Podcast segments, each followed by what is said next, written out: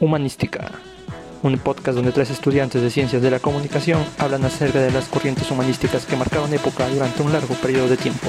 Analizamos sus repercusiones y aspectos más importantes. Acompáñanos, en un momento comenzamos.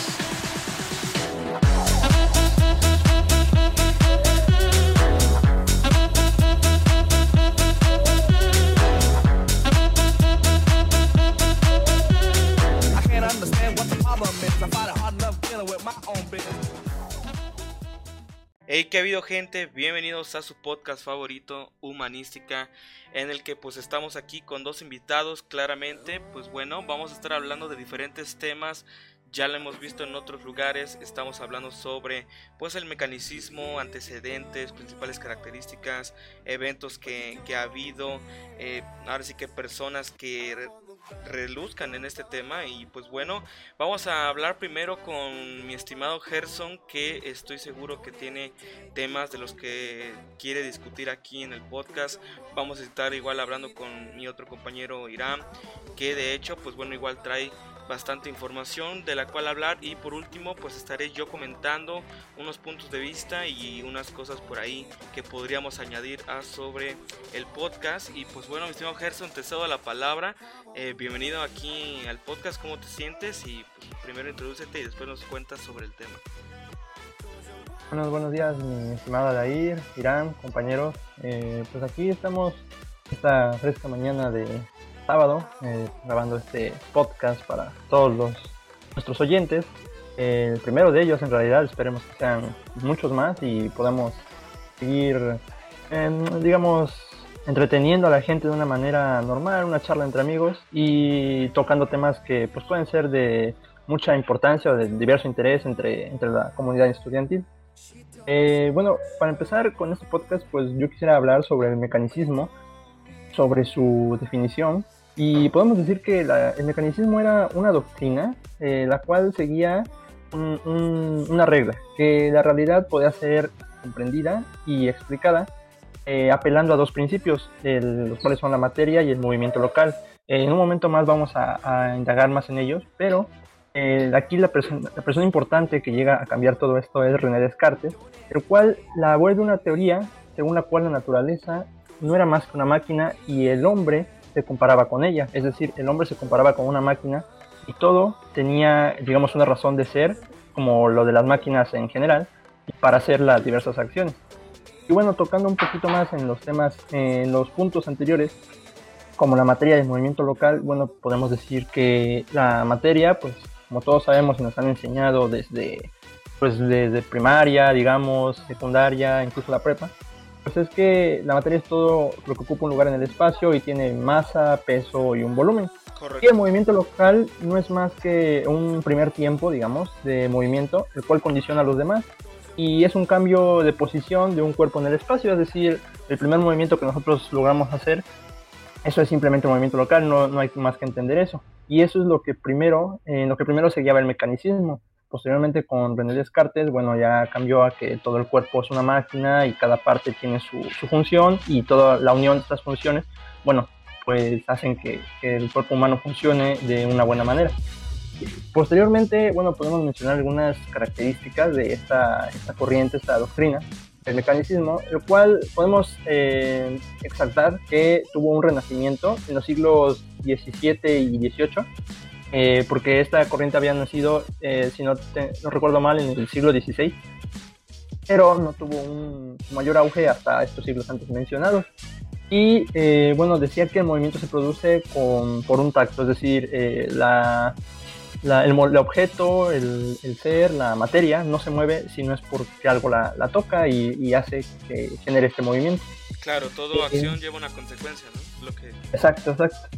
Sí, de hecho se guiaba por las leyes de Newton y eh, es en estos siglos, en el 17 y 18, cuando tanto René Descartes como una serie de más, entre ellos Newton, bueno, hacen que el mecanicismo tenga un renacer y las leyes de Newton igual juegan un papel muy importante, que es como lo acabas de mencionar tú. Eh, bueno, decía que este cambio sufre, el cambio que sufre el objeto, perdón, eh, no obedece a una intención, es decir, puede moverse simplemente por inercia, digamos, y no, no en todos los casos debe de obedecer a una acción o tener un fin. pero sin en cambio en la mayoría de las veces pues, eh, tiene este objetivo. Pero en realidad es que alguien lo obliga a moverse, como mencioné anteriormente, el contacto es aquello que obliga a mover a, este, a, este, a esta materia. Y por último, podríamos decir que el cambio es inevitable eh, por las leyes naturales, es decir, nada puede estar quieto en, en, un mismo espacio, siempre tiene que estar en constante movimiento y esto es lo que ayuda, digamos, a que las cosas vayan fluyendo y todo vaya transcurriendo con normalidad. La verdad que es un tema bastante, bastante interesante. Creo que estoy bastante seguro que mis compañeros, al igual que yo y los oyentes de, de este podcast, sabrán este, a lo que nos estamos refiriendo con mecanicismo. Eh, estamos tratando de ser lo más... Eh, brevemente explicatorios porque es un tema bastante amplio, es un tema bastante antiguo eh, que pues bueno incluso se remonta a tiempos griegos eh, antes de Cristo y pues la verdad que estamos tratando de explicarlo con la mejor manera. Y pues mira eh, cedo la palabra para mi estimado Irán. Sé que también tienen por ahí un poco de información sobre el tema. Y pues de hecho quiero que igual comentar que agradezco a la gente que está por aquí escuchándonos, muchas, muchas gracias. Pero pues mi estimado Irán, te cedo la palabra. Yo creo que eh, la, la, información que nos acaba de brindar mi estimado Gerson es bastante nutritiva, pero brevemente la estaríamos este, escuchando de nuevo más adelante. Mi estimado Irán. Sí, es mi compañero, mi estimado Aldair, Aldair, mi estimado Gerson. Bueno, lo que nada me presento, soy Irán. Y en este tema le vamos a platicar cómo se relaciona el mecanicismo en la filosofía y cuál es su relación con los cambios sociales. En cuanto a la filosofía, mira mi, mi queridísimo amigo, eh, podemos abarcar que se entiende en base a cómo el ser humano, o en este caso el hombre, ha actuado de una manera diferente, ya que, por ejemplo, dentro de un cambio social en una sociedad, no, no hemos podido abarcar como tal un espacio. Sí, tal vez podemos haberlo hecho, pero no tenemos la suficiente, eh, para la redundancia, la capacidad de poder hacerlo. El poder tener la cualidad, la aptitud para poder lograr este tipo de cosas. Sin embargo, hemos llegado a un punto en el que, ¡pum!, nos detenemos y no sabemos ni para dónde ir, ni para dónde caminar. Entonces es ahí cuando encontramos una problemática. Me refiero en el, en el aspecto del cambio social. Ahora, dentro de la filosofía, dentro de la filosofía, este, es muy, muy probablemente que el ser humano, como lo comentaba al principio, les sea muy difícil, pero llega un momento en el que sí dices, oh, ahora qué hago, ya, ya tengo la salida, ya tengo el espacio que me hacía falta encontrar. Sin embargo, es muy importante que, que tomemos en cuenta, ¿no? Que a veces en la vida podemos tener algunos problemas, algunos este, barreras que te pueden estorbar, ¿no?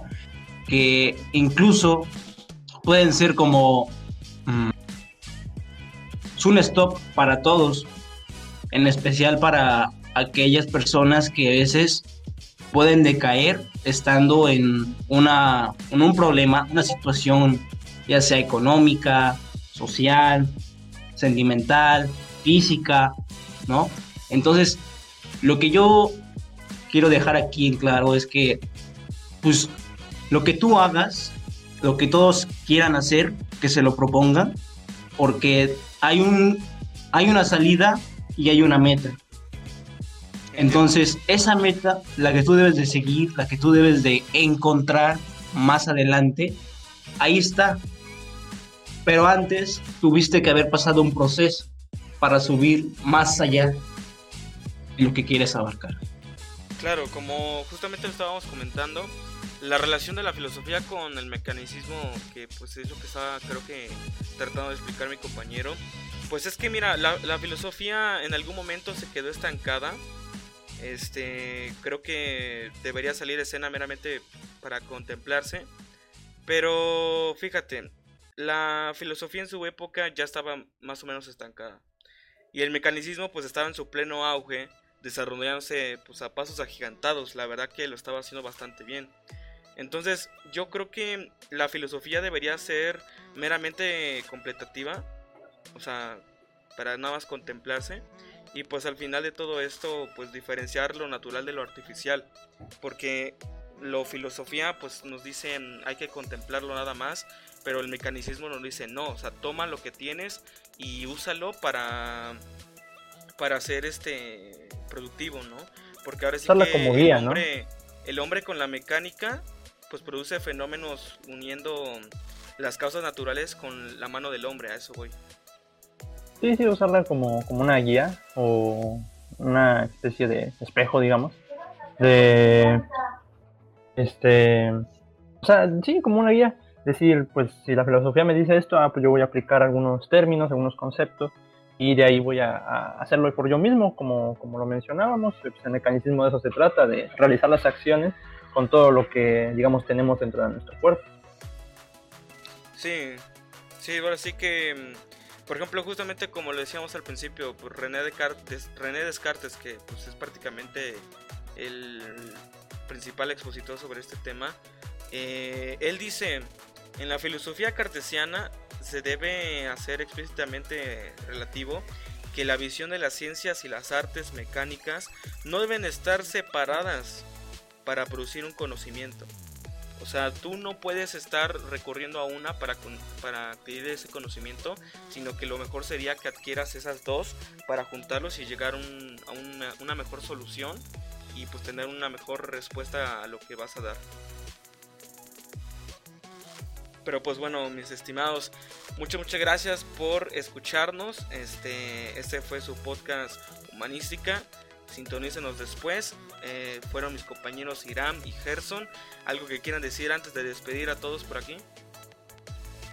Mm, pues que esperemos seguirnos encontrando en múltiples ocasiones. Eh, la verdad me gustó mucho esta, esta charla, aunque fue muy breve, pero la verdad siento que estuvo muy nutrida de información y me la pasé muy bien. La verdad espero vernos muy pronto y pues saludarlos, desearles un buen día y que estén muy bien. Correcto gente, pero pues bueno, nos vemos en la próxima. Muchas, muchas gracias. Nos vemos. Bye bye.